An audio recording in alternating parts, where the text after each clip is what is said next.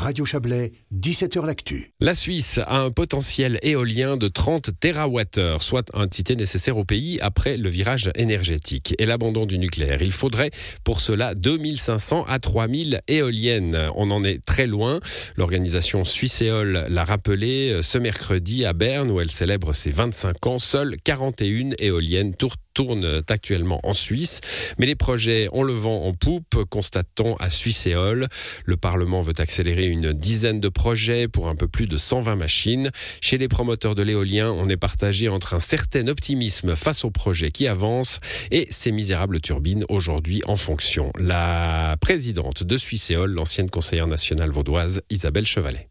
C'est juste, c'est misérable, mais il y a énormément de projets qui sont en cours d'aboutissement et on a des très bels objectifs pour les années à venir. Pourquoi est-ce que c'est si compliqué en Suisse de construire des éoliennes alors que un peu partout ailleurs alentour, en Allemagne, en France, en Autriche, ça fonctionne? On a un droit de recours qui est quand même très fort en Suisse où un seul individu peut bloquer un parc. On le voit avec le parc éolien de Sainte-Croix où il a fallu 25 euh, ans pour construire six machines, mais on voit aussi la persévérance des développeurs. Il y a une offensive du Parlement pour le solaire d'un côté, pour l'éolien de l'autre.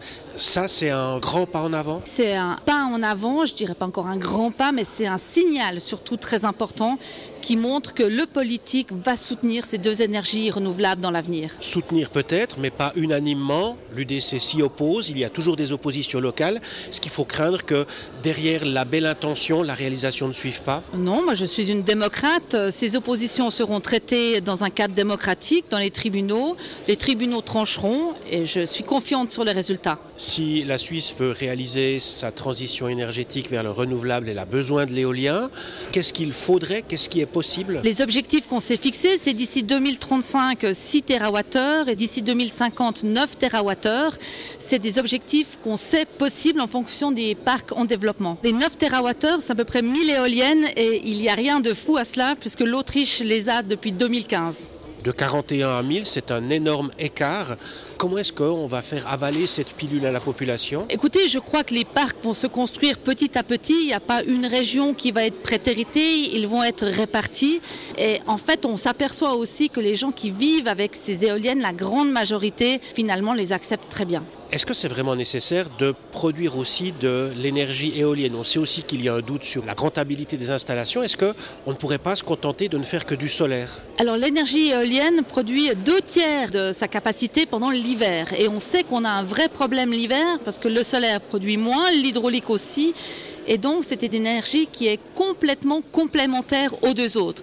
Concernant sa rentabilité, avec toutes les exigences financières des banques, je vous garantis qu'on doit prouver vraiment de manière très forte que c'est rentable et ça l'est. Est-ce qu'on ne pourrait pas acheter de l'énergie éolienne offshore que des sociétés suisses ou étrangères produisent. C'est déjà le cas. Les BKV et d'autres groupes suisses développent des parcs éoliens à l'étranger, mais je crois que de délocaliser sa production énergétique, c'est très irresponsable dans un contexte géopolitique où on voit très bien que l'énergie devient la clé, devient la source de guerre et je pense que la vraie liberté de la Suisse, c'est de disposer de sa propre énergie. Vous avez quitté le Parlement il y a deux ans. Vous restez présidente de cette organisation suisséole. Est-ce que ça reste possible de vendre politiquement l'éolien si on n'est plus présent au Parlement? On a la vice-présidente qui est membre du Parlement, qui a elle-même un projet de parc éolien. Donc, c'est pas forcément sain qu'elle soit la présidente. Donc, j'occupe ce poste avec plaisir. C'est quelque chose qui me tient à cœur. Le fait de défendre l'éolien ne tient pas à un poste politique, mais